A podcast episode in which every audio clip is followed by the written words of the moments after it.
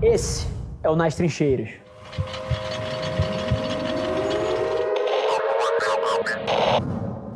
Vender é muito mais sobre você estar tá disposto a botar sua cara a tapa e receber 79,4 nãos para responder um sim, do que as táticas e estratégias que você usa durante. Porque, meu amigo, você aprende com a execução. Mas eu vou te dar uma noção mais estratégica sobre como você transformar o teu Instagram de um Instagram onde só os teus amigos estão afim de te seguir para um Instagram onde você tem outras pessoas querendo te seguir. A primeira delas é que você só reverte de um Instagram onde os seus amigos te seguem, para onde outras pessoas têm interesse em te seguir, se você gera valor, cara. E a pergunta do jiu-jiteiro que eu respondi aqui sobre como ele poderia crescer o Instagram dele para conseguir mais patrocínio, passa pelos mesmos pilares da sua. Você colocou aí que acha interessante que as pessoas sigam o artista por trás da arte, entender o back-end, saber o que ele vive para que apreciem mais a arte dele. Só que, bicho, você tem que ser realista. Ninguém quer te seguir, você não é interessante o suficiente. Se, fosse, se você fosse o Pablo Picasso, todo mundo ia querer ver o seu ovo mexido às 6 horas da manhã. Ou se você fosse, porra, o Da Vinci, todo mundo ia querer ver você tomando um vinho no almoço. Mas você não é esse cara. Então não é interessante te ver como artista por trás da cena até o momento que você fique famoso. Então o que eu te digo, se você quer reverter dos seus amigos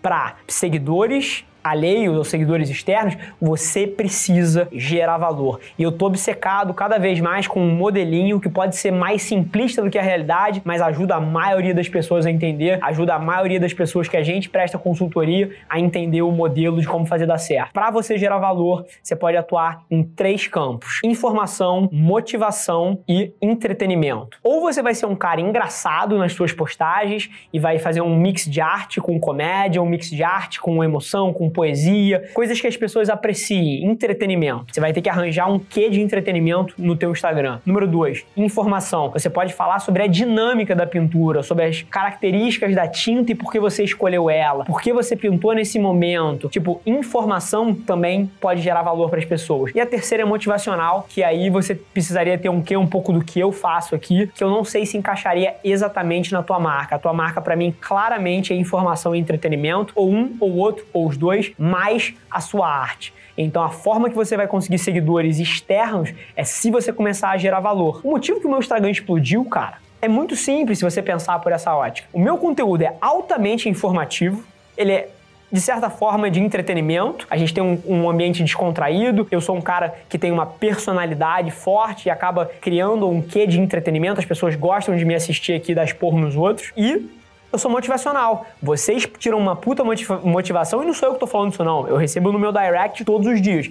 Por me ver acordar às três e meia da manhã e me ver no escritório até nove e meia e ver a minha jornada no meio, eu falando das minhas dores, eu falando que é a relação. Então eu sou um conteúdo altamente informativo, um conteúdo que tem um quê de entretenimento e um conteúdo bastante motivacional de 1 a 10 mil seguidores. O que você precisa é quebrar, é quebrar esse quebra-cabeça de como você vai juntar o que você quer fazer com algum desses três pilares. Nesse momento que você quebrar esse, que você começar a gerar valor, você vai ver outras pessoas te seguindo.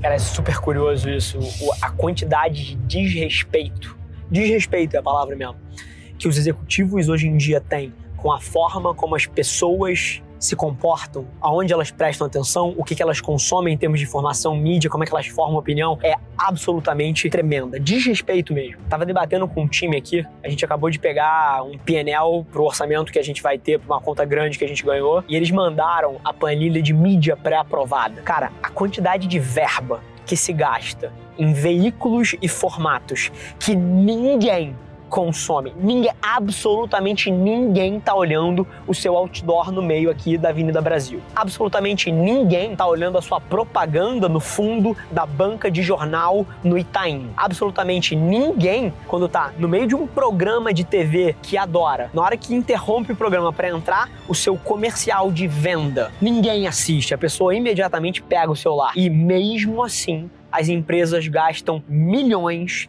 dezenas de milhões nesses formatos de mídia que ninguém consome.